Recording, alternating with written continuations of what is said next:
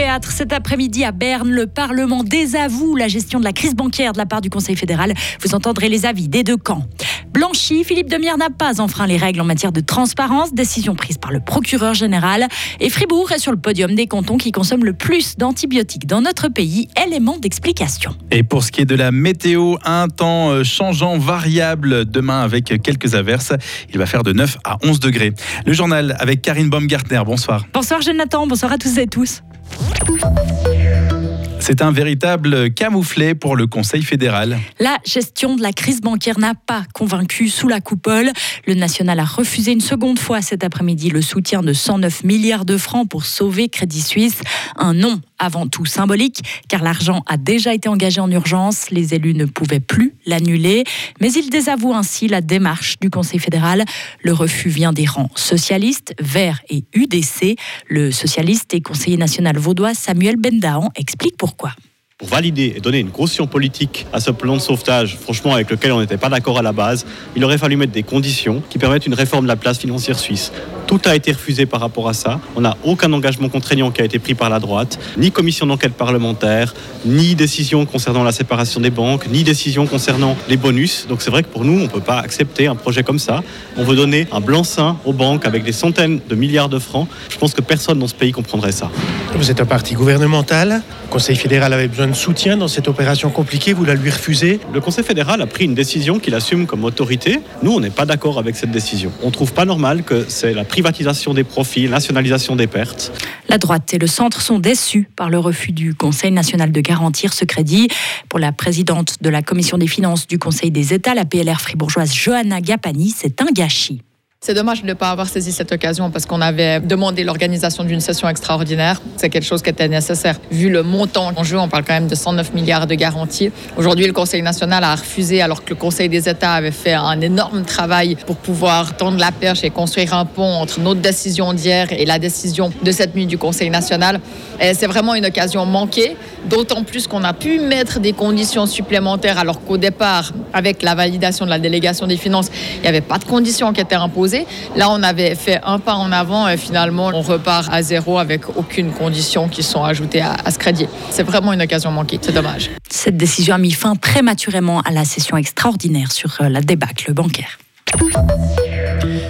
Demière n'a pas enfreint la règle de transparence. Il n'y aura pas de poursuite pénale contre lui finalement. Pour rappel, le conseiller d'État est soupçonné d'avoir reçu des dons à hauteur de près de 11 000 francs pour sa campagne et ce montant n'avait pas été signalé. Le ministère public s'est donc penché sur les comptes du ministre UDC. Résultat, il est blanchi. Les explications du procureur général Fabien Gasser. C'est principalement parce que à l'examen du dossier, de, de, tous les débats parlementaires qui ont entouré cette loi aussi, il apparaît assez clairement que ce cas de figure n'est pas prévu comme une infraction pénale dans cette loi. J'ajoute qu'on est ici face à un compte euh, de campagne personnelle qui est financé à plus de 95% par les deniers du conseiller d'État élu. Et si on avait été face à une organisation qui avait demandé des financements à gauche et à droite pour en financer, mettons le 50%, on se serait retrouvé dans une application peut-être plus évidente de la loi. Le principal intéressé est soulagé, forcément. Réaction à chaud de Philippe Demire. Je suis très content de, de l'annonce qui a été faite ce matin par le, le procureur suite à, à ce qui m'est arrivé ces derniers jours. Je m'attendais pas à une autre euh, situation. C'est vrai que je n'ai jamais rien fait de mon côté pour enfreindre quelque loi que ce soit, et en tout cas pas la loi qui, qui me concerne en ce jour. Philippe Demière s'est plaint d'un certain acharnement médiatique envers lui, mais il ne souhaite pas lancer de poursuites judiciaires. Fribourg est l'un des cantons où l'on consomme le plus d'antibiotiques. Il est même à la troisième place du podium, derrière le Valais et Genève, selon des chiffres publiés récemment par l'Observatoire national de la santé. Avec 9,2 doses pour 1000 habitants en 2021, les Fribourgeois consomment chaque jour 40% d'antibiotiques de plus que la moyenne nationale. Pierre-Yves Redondier est le directeur de l'Institut de médecine de famille à l'Université de Fribourg. Selon lui, cette consommation élevée s'explique notamment par la pénurie de médecins de famille. On sait que, par exemple, euh, dans le canton de Fribourg, il y a un haut taux de recours aux urgences par rapport aux autres cantons euh, suisses.